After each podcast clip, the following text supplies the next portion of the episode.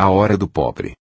Nos idos tempos de minha meninice, tão longínquos que não os enxergo mais com nitidez nem tampouco ouço seus doces ecos, havia uma cidadezinha adorável, no fim do mundo, onde a vida, dia após dia, arrastava-se modorrenta, sem pressa, fazendo valer a máxima de que devagar se vai ao longe.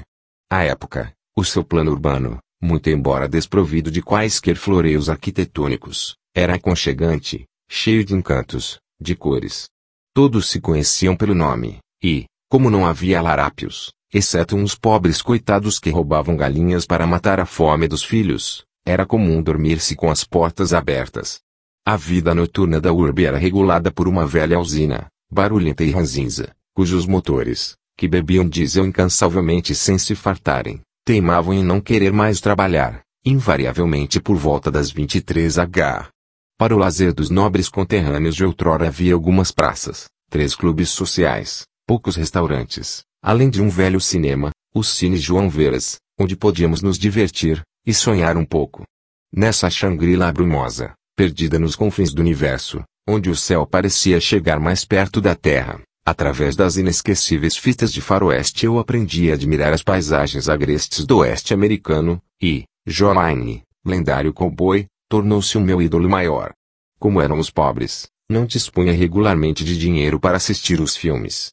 E, como se isto não bastasse, eu era também bastante tímido, tendo vergonha, portanto, de carregar, para ganhar a preciosa entrada, as tabuletas, preparadas artisticamente com inigualável esmero, que anunciavam alegremente o filme do dia, postadas estrategicamente em locais de grande circulação de pessoas, as quais eram carregadas orgulhosamente para esses locais por meninos mais venturosos que eu.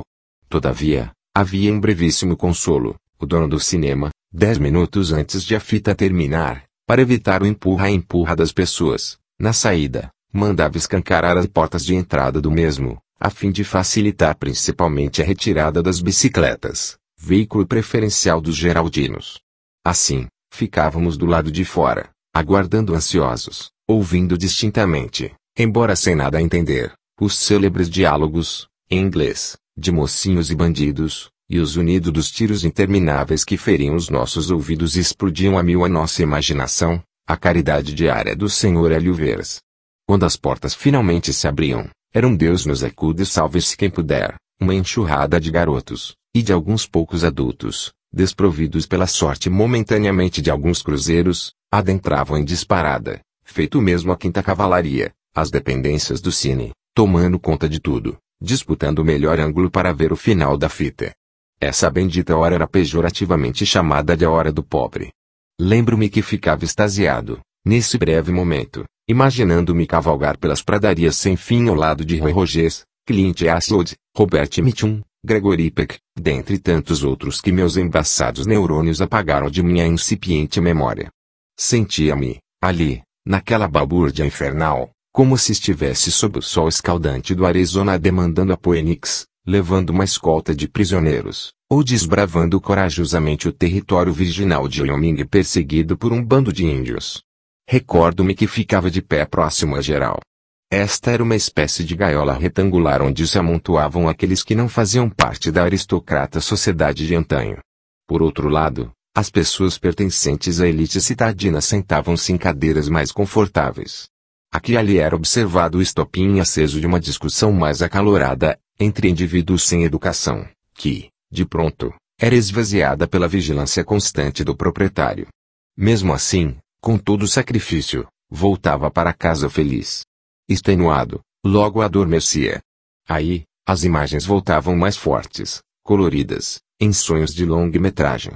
Neles, confundia-me com o próprio mocinho, cavalgava livre, tangendo gado, dormia, sob uma abóbada infinita de estrelas, ao lado da fogueira, exposto ao perigo iminente, participava intensamente do clima festivo dos salões e, quando necessário, era mais rápido, ao sacar, do que qualquer fora da lei. Hoje, Constato, entristecido, que perdi um único duelo. Certa vez, o implacável pistoleiro Tempo, sempre frio e calculista, foi muito mais rápido do que eu, dando cabo de muitos de meus sonhos. Com este, infelizmente, não tive nenhuma chance. Avelar Santos. A. S. Camocim, Ceará.